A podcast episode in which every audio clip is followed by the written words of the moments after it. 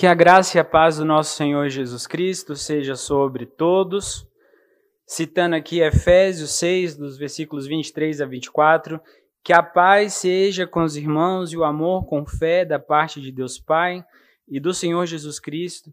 Que a graça esteja com todos que amam sinceramente o nosso Senhor Jesus Cristo. Amém?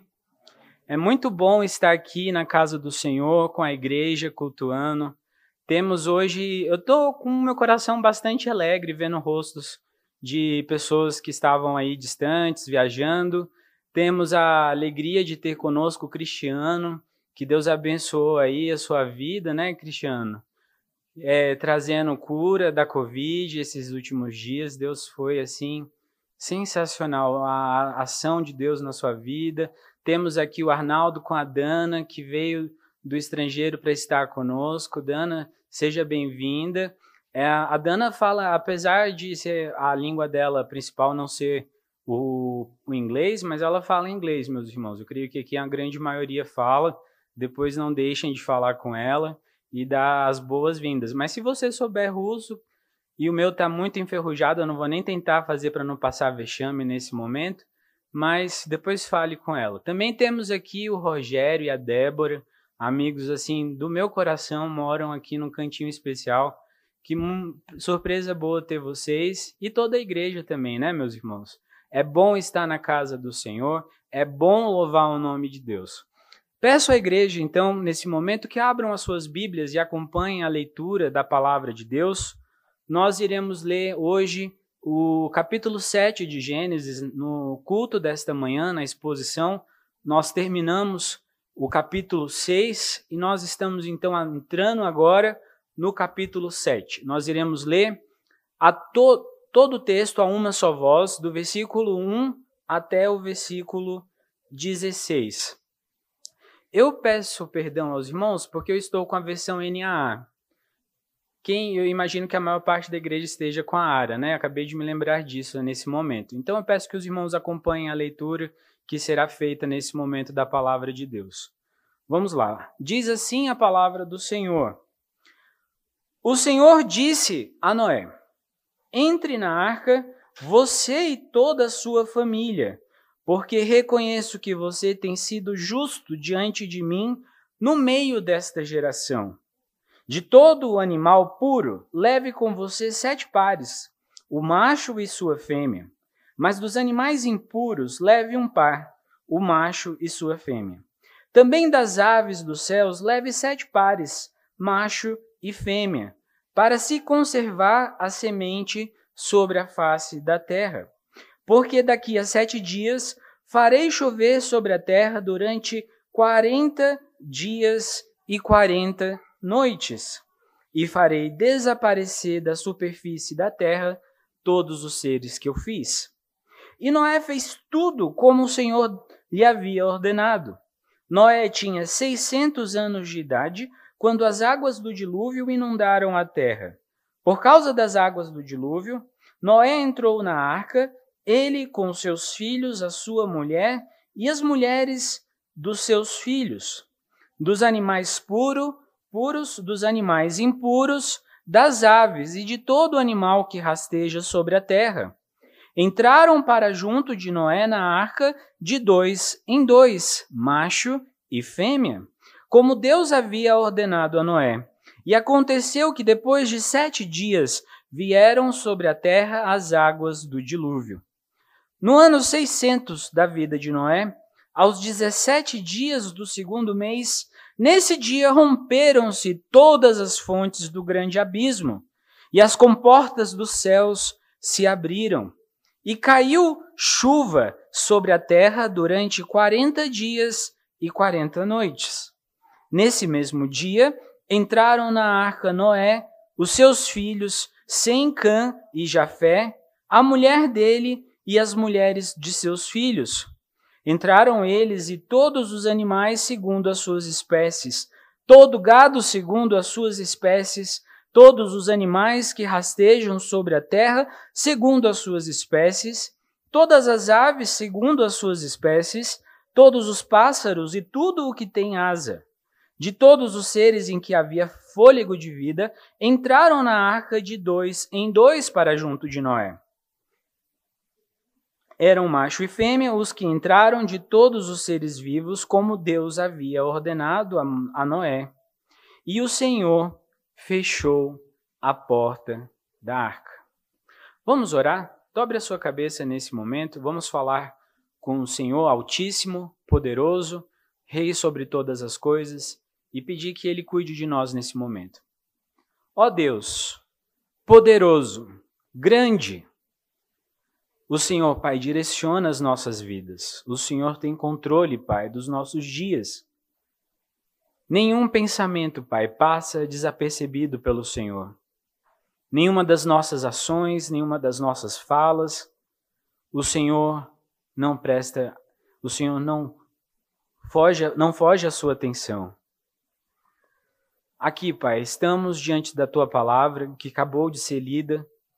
E o que nós desejamos, Pai, é que o Senhor fale conosco através da exposição da tua palavra. Fale com o teu povo, purifica-nos pela tua palavra, transforma os nossos corações, para que ao sairmos daqui sejamos, Pai, mais santos, mais aptos no conhecimento da tua palavra mais dispostos, Pai, a viver a tua palavra, como, por exemplo, Noé viveu. Cuida de nós, perdoa os nossos pecados, é o que nós pedimos em nome de Cristo Jesus. Amém. Queridos, é, nessa manhã nós vimos que Noé, ele foi o único que foi achado justo diante de toda uma terra. Nós falamos também que essas duas linhagens, que desde Gênesis a 4 ela começa a ser desenvolvida, a linhagem espiritual da serpente e a linhagem da mulher, elas seguem caminhos opostos. Nós vemos no capítulo 5 a descendência de Sete, a descendência santa, aquela linhagem que faz parte da linhagem de Jesus Cristo, para mostrar que Cristo ele é filho de Deus e isso mostra que ao longo da história Deus ele mantém o seu povo, ele mantém a sua palavra e as suas promessas. Mas nós vimos também que no capítulo 6 essas duas linhagens começam a convergir quando os filhos de os filhos dos homens começam a se casarem com as filhas da linhagem de Caim. E aí nós vemos que a maldade ela começa a acontecer na terra de forma contínua. E a maldade se espalha e se espalha de uma forma assombrosa. Nós também vimos hoje pela manhã que Deus ele estabelece uma aliança com Noé. Então não é apenas o anúncio da destruição, o anúncio do juízo final, mas nós temos aqui o início de um anúncio de uma aliança uma, um anúncio misericordioso de Deus com o seu povo, e Noé, a, e a família de Noé é beneficiada por essa aliança. A aliança é feita com Noé, mas a família participa também dessa questão. Por isso que nós vamos ver hoje, meus irmãos, que Deus ele é justo. Deus, o Deus que nós servimos é um Deus justo em derramar a sua ira sobre o pecador. Mas também nós iremos ver mais uma vez, como nós temos visto, que Deus, ele também é misericordioso para salvar e não apenas salvar, mas preservar o seu povo. Preste atenção aí no versículo 1 do capítulo 7 que nós acabamos de ler. Diz assim: O Senhor diz a Noé: Entra na arca, Noé, você e toda a sua família, porque eu reconheço, Noé, que você tem sido justo diante de mim no meio dessa é, geração. Então, é, nos anos, quando nós estudamos o capítulo 5, que fala de Noé, da geração de Noé, da descendência que cabe a Noé, nesse momento da história, em Gênesis 5, Noé tinha 500 anos. E nós passamos aqui ao momento 100 anos depois da história, quando Noé tem 600 anos. E Deus fala a Noé, dá, nós entendemos há divergências entre alguns teóricos que falam que a construção da arca durou de 75 a 100 anos, Mas aqui nós temos que nesse todo longo tempo, Noé ele se, ele se ocupa de duas tarefas principais. A primeira tarefa que Noé se ocupa é a tarefa da construção, de cortar madeira, de planejar, de arrumar as questões, pegar sementes, pegar mantimentos, e ele faz isso ao longo de 100 anos, mas Noé não se ocupa apenas disso, ele ocupa de cuidar da sua família e de algo muito importante. Noé se ocupa ao mesmo tempo que ele constrói a arca, ele se ocupa da pregação. Ele fala de Cristo, ele fala de arrependimento. E aí nós temos então que Deus fala no versículo 4, por exemplo, que em sete dias haveria de acontecer o dilúvio. E essa fala que Deus tem com Noé, que é registrada no versículo 1, é sete dias anterior a esse momento do dilúvio. E agora, quando a gente analisa, por exemplo, essa frase que Deus diz: Porque reconheço que você tem sido justo de mim e no meio dessa geração, aqui a gente pode tirar algumas coisas. Uma das coisas que a gente pode tirar desse texto, que Noé ele era um homem piedoso, ele era um homem cheio de fé, que tinha uma esperança viva no cumprimento de Gênesis 3,15, que o descendente da mulher haveria de pisar sobre a cabeça da serpente. Noé ele é uma pessoa que tinha uma única esposa em um contexto onde a poligamia tinha sido espalhada. Nós vemos em Lameque que ele é o primeiro bígamo da história, que a poligamia começa a acontecer e atos ah, de sodomia atos de poligamia também tomam conta da sociedade. E nós vemos que Noé, e é falado várias vezes, que Noé vai levar a sua mulher, uma única mulher, e esse casal é o casal que entra na arca. Também nós já estudamos em um outro momento que Noé ele era um pregador da justiça.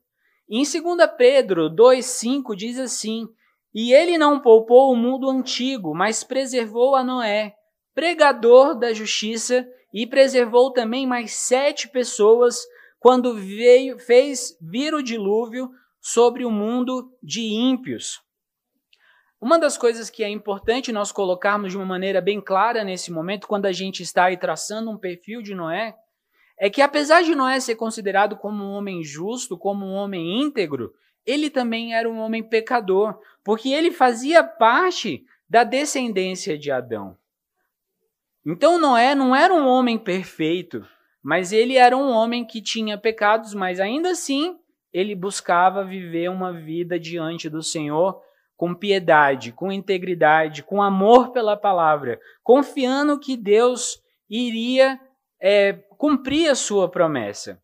No coração de Noé, eu chego a imaginar que Noé ele não tolerava ir contra a santidade de Deus e ele não via isso como normal. Nós vemos na passagem que estudamos mais cedo que o povo tinha desviado o seu caminho, mas Noé permanecia junto com a sua família nos caminhos do Senhor. No capítulo 8, nós vamos ver que Noé era realmente um homem pecador, porque ele age de uma forma muito errada.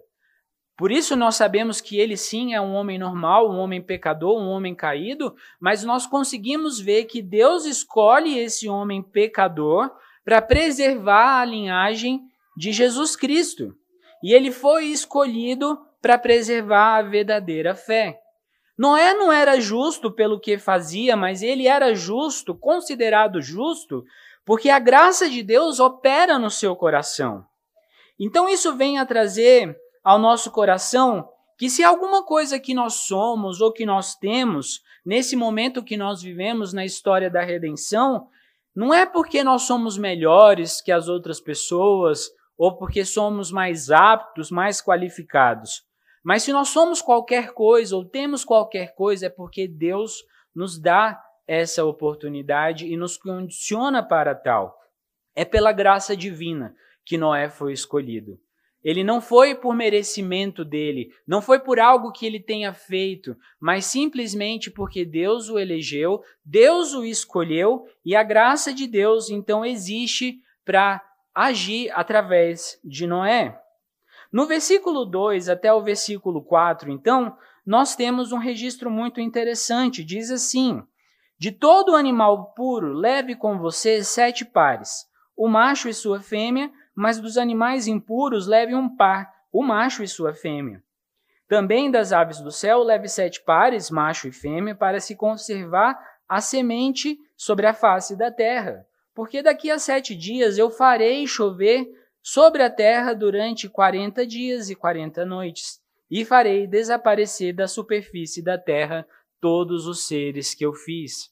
Mais uma das coisas que nós temos então nos relembrado e estudado nesses trechos que iniciais aí do capítulo 6 e do capítulo 7 nós temos visto que Deus, ele é um Deus justo. É um Deus que ele não coexiste com o pecado e com a maldade. É um Deus que não fecha os seus olhos para a injustiça. É um Deus que retribui o que o homem faz de mal. Nós vemos, ah, o texto hebraico fala ah, no capítulo 6 que Deus está dando a proporcionalidade do que os homens aniquilaram a terra, por isso o Senhor haveria então de aniquilar o homem. E nós vemos mais cedo, nos capítulos anteriores, que Deus estabelece com o homem uma aliança, uma aliança, um pacto de obras, que fala que se o homem obedecer o Senhor, ouvir a sua voz e seguir o seu caminho, então essas pessoas vão ter vida. Mas se elas desobedecerem o Senhor, então elas irão encontrar a morte.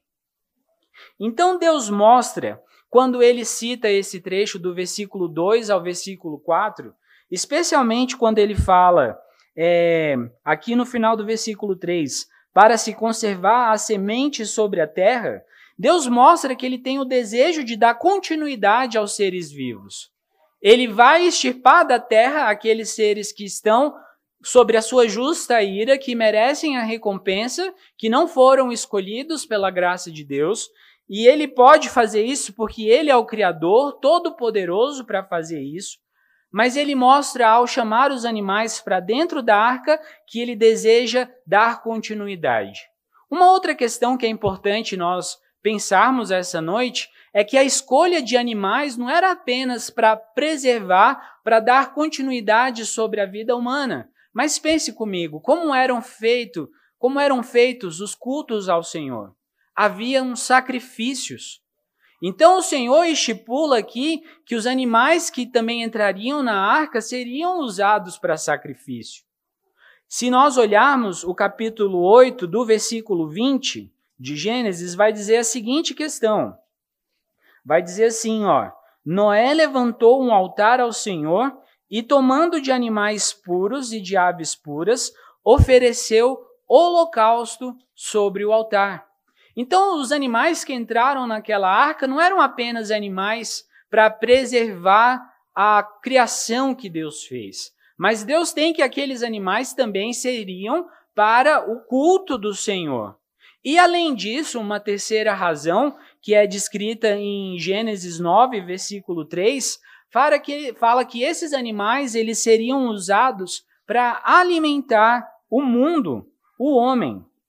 E aí diz o seguinte, na aliança que Deus estabelece com Noé, no capítulo 9, versículo 3. Tudo que se move e vive servirá de alimento para vocês.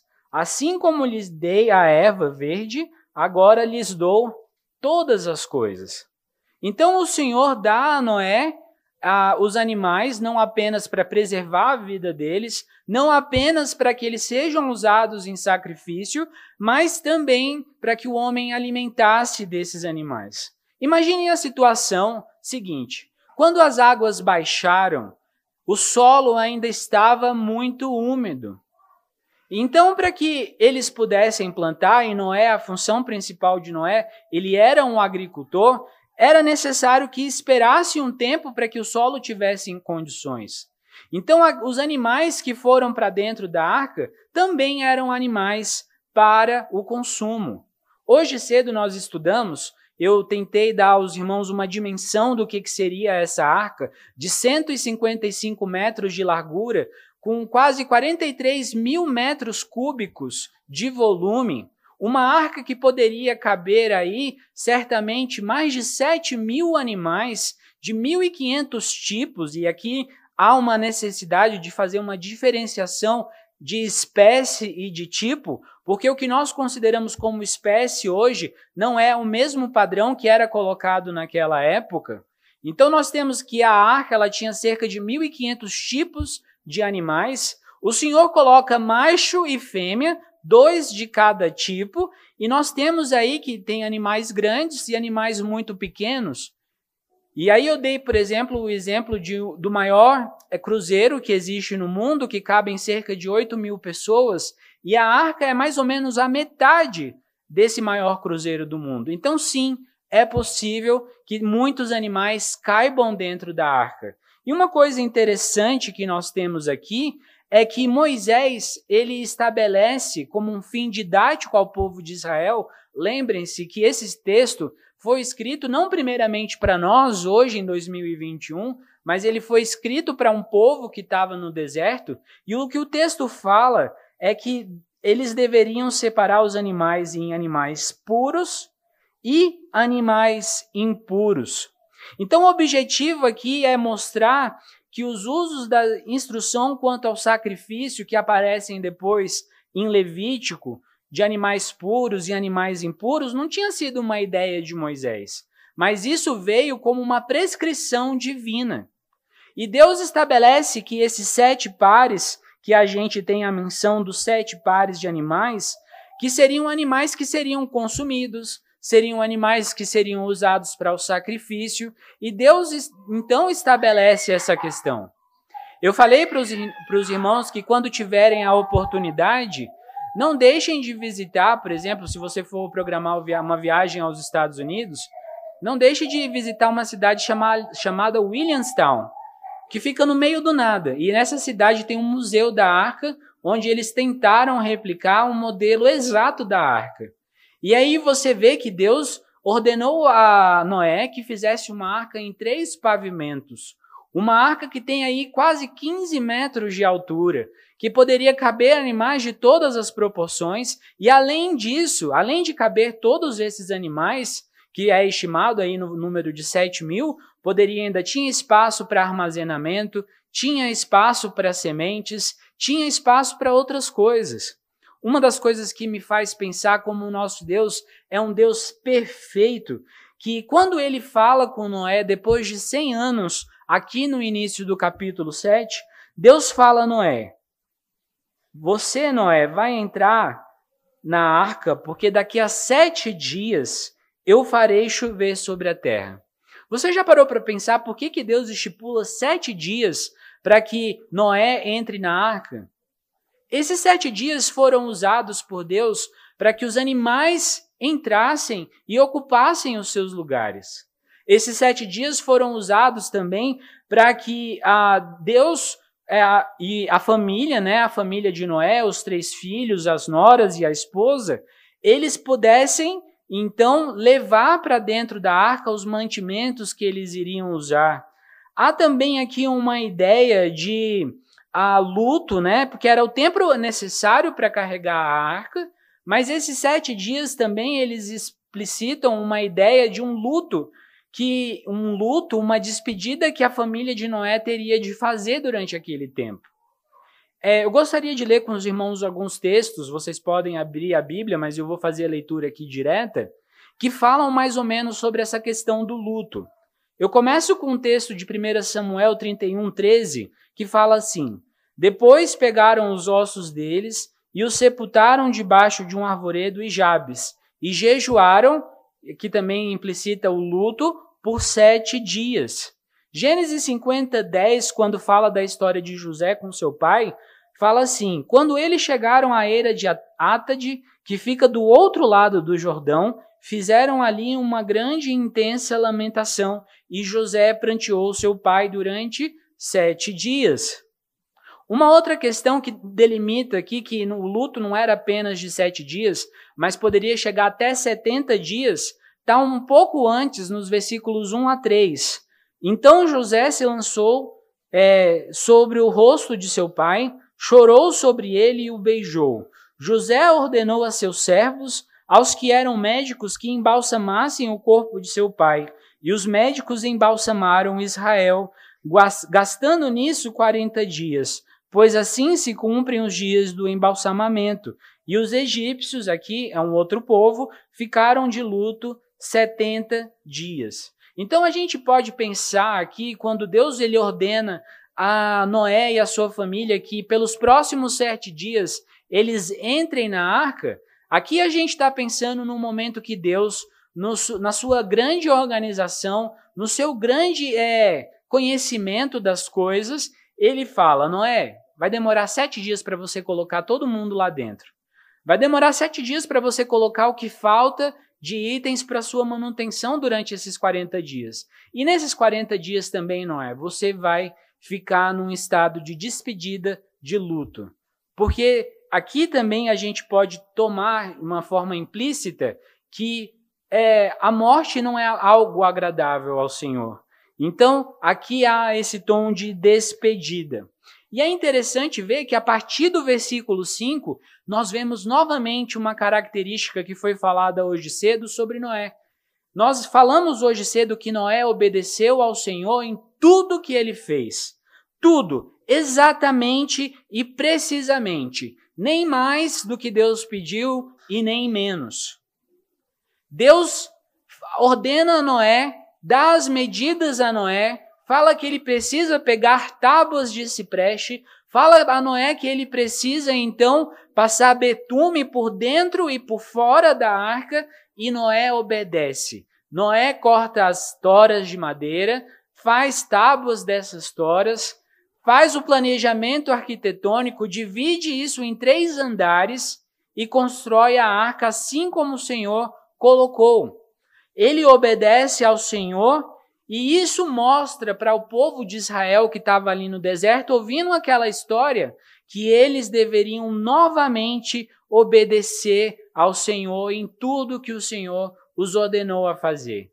Mas nós vemos pelos relatos do Êxodo e Deuteronômio que o povo, ao conquistar a terra que o Senhor tinha para eles, não obedece de uma maneira plena. E a desobediência, então, traz morte, traz consequências graves ao povo de Israel. Mas nós sabemos aqui, temos um exemplo de um homem que obedece ao Senhor. É interessantíssimo nós pensarmos essa noite, meus irmãos, que a obediência de Noé não desaparece com um ano. Todo dia 31 de dezembro, né, nas passagens de ano, nós nos reunimos na igreja e muitas vezes só para nós, para o nosso pensamento, nós fazemos planos. Ah, esse ano eu vou emagrecer 10 quilos. Esse ano eu vou estudar para o concurso e vou passar. Esse ano, que mais, gente? Esse ano eu vou ler a Bíblia toda. Esse ano eu vou passar mais tempo com os meus filhos em casa. Esse ano eu vou fazer aquelas tarefas que estavam para fazer, aqueles livros que estavam para ler e eu não li. Esse ano vai acontecer tudo isso. E nós fazemos resoluções. Nós fazemos até mesmo resoluções diante de Deus. Deus, esse ano que vai começar, eu vou ser um servo melhor ao Senhor. Eu vou me dedicar mais tempo, na, eu vou dedicar mais tempo na igreja. Eu vou estudar mais a tua palavra. Mas com o tempo, com os problemas que as coisas acontecem, nós tendemos a ficar chateados, cansados, e isso traz em nós um desânimo profundo. E aqui é interessantíssimo nós observar, é, observarmos que Deus fala com Noé no capítulo 6, 100 anos antes, e dá uma ordem a Noé. E Noé permanece fiel, obedecendo a Deus durante todo o tempo da construção da arca. Ele não desanima. Isso traz a nós uma mensagem de incentivo. Filhos de Deus, povo eleito, povo salvo pelo sangue de Cristo, não desanimem. Confiem nas promessas do Senhor, confiem ao mesmo sem ver as promessas realizadas. Não esmureçam, não fiquem cansados, confiem no Senhor. Eu tenho certeza absoluta, eu, na verdade, é uma certeza do meu coração que Noé passou por muitos momentos de dificuldade, quando ele talvez tenha sido zombado, quando talvez ele tenha sido ridicularizado, mas ele continuava confiando nas promessas do Senhor. Até então, o que nós temos na cultura é que havia essa neblina que aguava a terra e que deixava a terra apta à plantação.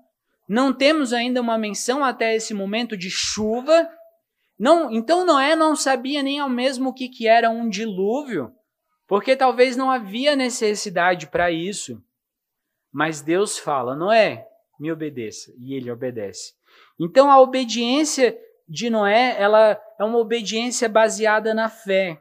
Porque as águas, sete dias ainda depois que Deus tinha falado, ainda não tinham caído. Até o momento que Noé entra na arca, nós temos aí um momento de fé, porque não havia chovido até o momento que ele entra na arca. Só quando Deus fecha a arca, quando ele tampa a porta, que então começa a chover. Então, é, muitas pessoas elas querem ver o dilúvio para poder crer. Elas querem ver a mão de Deus agindo na cura de uma pessoa para poder crer que Deus existe. Eu não preciso, meu irmão, saber que é, ter esses atos miraculosos, sobrenaturais para crer que Deus existe. Fé é isso. Fé é você acreditar na palavra daquele que falou e não naquilo que está acontecendo, que é prometido. Noé creu em Deus e isso foi para a justiça, isso foi para a graça e misericórdia diante dele e da sua família. Então nós precisamos crer apenas na palavra daquele que diz. Do versículo 11 ao versículo 16 também, uma outra coisa que me salta muito a olhar é que Deus ele dá a data exata. Deus fala para nós com exatidão quando foi que aconteceu. De acordo com o nosso calendário, nós não conseguimos colocar isso em um dia no nosso calendário. Mas aqui diz que no ano 600 da vida de, na vida de Noé, aos 17 dias do segundo mês, Nesse dia romperam-se todas as fontes do grande abismo. O nosso Deus é um Deus que está contando para nós que isso não é uma lenda, isso não é uma história para criança, isso não é uma história que uma avó conta para o seu neto, isso é um fato histórico. Isso realmente aconteceu. E um dia, assim como houve esse dia que Deus fechou a porta da arca, chegará o dia que Deus irá falar: acabou-se o tempo. É hora. Recolherei os meus filhos desse mundo, transformarei esse mundo e os meus filhos serão salvos por mim. O texto que nós lemos aqui do relato do dilúvio, do relato de Noé, é um texto, meus irmãos, que fala da vinda de Cristo. É um texto que fala do dia que o Senhor haverá de nos resgatar desse mundo, ele nos selará, ficaremos selados, impedidos de sair, impedidos de pecar, e nós seremos salvos. E o Senhor conduzirá esse barco. Lembrem bem o que eu falei hoje cedo, que esse barco, ele foi feito com as dimensões para flutuar. Deus não menciona na construção do barco um leme.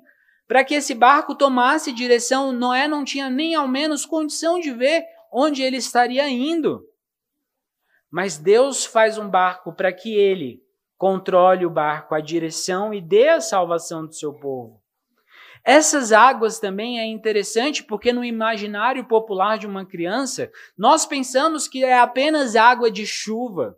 E sim, choveu por muitos dias e por muitas noites, 40 dias e 40 noites. Mas aqui logo no versículo 11, nós temos que Deus ele manda as águas da fonte do grande abismo, dos lençóis freáticos, das fontes, eram como gases saindo a toda força e a toda velocidade do chão, inundando a terra, trazendo água. Então é água de baixo, água de cima. As pessoas que foram então surpreendidas pelo dilúvio, é como naquele filme que fala do tsunami. Eu não sei se vocês já assistiram esse filme, mas as pessoas correm e não conseguem escapar. Elas usam a sua maior velocidade para ir para dentro do continente e a água vem com toda a força e tira a vida dessas pessoas. Há poucos anos nós tivemos o maior tsunami já registrado na nossa história, que ceifou milhares de vidas. Então imaginem como foi o dilúvio. Foi a destruição pelas águas. Em Gênesis 1, do versículo 6 ao versículo 8, Deus diz assim: Haja um firmamento no meio das águas e separação entre as águas e águas, águas de cima e águas de baixo. E Deus fez o firmamento e a separação entre as águas de baixo do firmamento e as águas de cima do firmamento, e assim aconteceu. E Deus chamou ao firmamento os céus, houve tarde manhã, o segundo dia. O que nós temos no relato do dilúvio é o momento que Deus faz voltar o momento do caos antes do firmamento. Ele tem o controle para dominar a natureza e o controle para fazer a natureza. Deus que manda a água sair de cima e ele faz a sua vontade. É um Deus poderoso. Outra questão que me chama a atenção nessa parte do versículo 11 ao 16 é que Deus menciona, meus irmãos, cinco vezes macho e fêmea. E ele mostra que esse é o caminho natural para a continuação da vida. E ele fala para o povo de Israel que eles deveriam continuar a vida por aquele continuar a vida por aquele método, que era pelo casamento monogâmico e que era apenas entre um homem e uma mulher que a continuação de vida haveria de conhecer. Hoje nós somos atacados, reprimidos com ideologias contrárias à palavra de Deus, falando, falando que nós temos que aceitar e achar isso correto, outros comportamentos. Mas a palavra de Deus estabelece a verdade e essa verdade precisa ser cercada, observada e vivida. Por último, já chegando então à conclusão aqui, aos finalmente da, ao finalmente da nossa exposição de hoje, nós temos no versículo 16 que o Senhor fechou a porta da arca. Meus irmãos, essa é uma declaração ao mesmo tempo poderosa, ao mesmo tempo majestosa e ao mesmo tempo aterrorizante. Aterrorizante. Para nós é maravilhosa e majestosa, porque isso significa que Deus está no controle. É Ele quem vai fechar, é Ele quem vai mandar as águas sobre a terra. É Deus que estabelece uma aliança. Sempre que nós olharmos para a palavra de Deus, quando Deus se relaciona com o homem, o primeiro movimento é o movimento do Senhor. E aqui mostra que Deus ele opta proteger Noé e toda a sua família. Mostra que a aliança não é estabelecida apenas com o homem, mas com a sua casa. Isso mostra também que Deus está restringindo que essas pessoas saíssem, tivessem a ação então de cair. Só que mostra também que Deus ele evita que outras pessoas entrassem. É Deus guardando.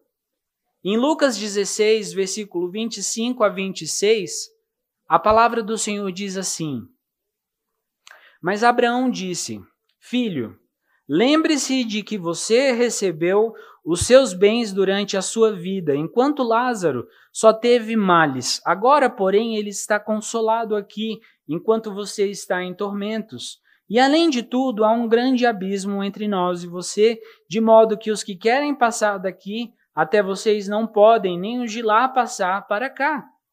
Quando eu estava pensando sobre esse texto, me veio então a história do rico e de Lázaro, e que não há possibilidade, uma vez selado, uma vez fechada a porta, uma vez fechada a porta, não há como atravessar mais, nem de lá para cá e nem de cá para lá. E é o Senhor que fecha a porta. É Ele que estabelece. O meu povo está dentro do meu rebanho, da minha casa. Esse povo eu protegerei. Eu protegerei esse povo como eu protegi Moisés no cesto, que foi calafetado com betume, que é o piche que também foi usado para calafetar o, a arca do Senhor. Deus fala que esse povo é meu, esse povo é separado, esse povo está salvo. Mas aqueles que ficaram de fora da porta, esses sofrerão o meu justo juízo. Porque eles chamaram a isso, eles agiram contra mim, eles foram rebeldes, um juiz não pode ser desatento ao direito. Então Deus ele cela o juízo definitivo sobre o mundo daquele tempo. Ele mostra que a oportunidade acabou, que já Inês já é morta, que não adianta mais chorar. Isaías 55, versículos 6 e 6, 6 e 7 diz assim: Busquem o Senhor enquanto ele pode ser encontrado. Invoque-no enquanto ele está perto. Que o ímpio abandone o seu mau caminho e o homem mau os seus pensamentos. Converta-se ao Senhor, que se compadecerá, que se compadecerá dele, e volte-se para o nosso Deus, porque ele é rico em perdoar. Invoquem ao Senhor enquanto se pode ser ele pode ser encontrado. Essa era a pregação que Noé provavelmente fazia ao povo naquele tempo. Porque enquanto ele pode ser encontrado, porque vai chegar a hora de partir para o povo de Deus. Mas vai chegar a hora para aqueles que perverteram os seus caminhos, que eles haverão de encontrar a ira do Senhor por todo sempre. Apocalipse fala que essas pessoas elas irão estar no, no lago de enxofre, elas desejarão ser aniquiladas, que a sua existência cesse, mas elas não conseguirão fazer isso. Elas desejarão morrer, mas a morte não chegará para elas.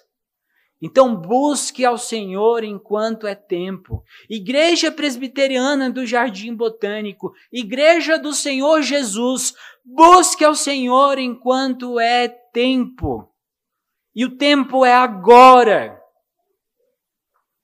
Se você andou a sua vida passada fora dos caminhos do Senhor, o tempo é agora para você se arrepender, o tempo para mudar de atitude, para ser um marido fiel, uma pessoa que cuida mais da sua casa, o tempo para louvar a Deus na igreja, trabalhando na igreja, para que outras pessoas conheçam a Cristo, é agora.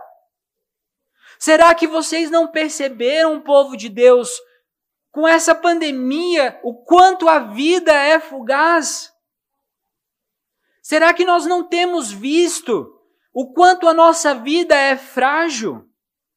Tantas pessoas depositando as suas vidas nas injeções, mas nós temos visto que pessoas têm recebido duas, três imunizações e têm morrido. A nossa segurança não está nos nossos esforços, mas está em entregar o nosso coração a Deus e falar assim: Senhor, eis-me aqui, eu quero o Senhor para a minha vida, eu quero buscar o Senhor, eu quero ser diferente enquanto é tempo.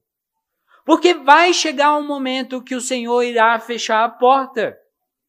Eu e você, nós merecíamos o furor de Deus. Nós merecíamos a ira. Nós somos o povo que merecia, que recebeu as águas sobre as suas cabeças. Nós merecíamos o dilúvio, nós merecíamos o juízo de Deus, mas Deus nos escolheu, Ele nos colocou na sua arca santa, porque nós fomos eleitos não pelos nossos méritos, mas porque Deus é um Deus misericordioso.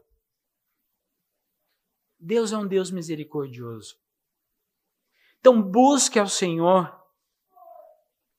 Esse texto, encerrando as conclusões e as considerações finais, ele nos ensina que nós devemos observar que Deus ele observa, Deus vê, Deus reconhece e Deus recompensa aquelas pessoas que são justas diante dele.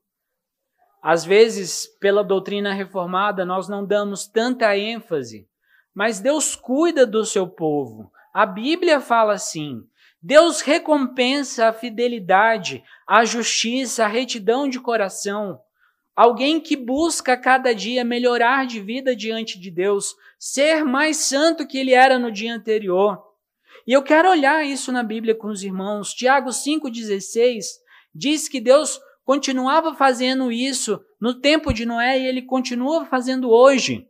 Diz assim: portanto, confessem os seus pecados uns aos outros e orem uns pelos outros para que vocês sejam curados.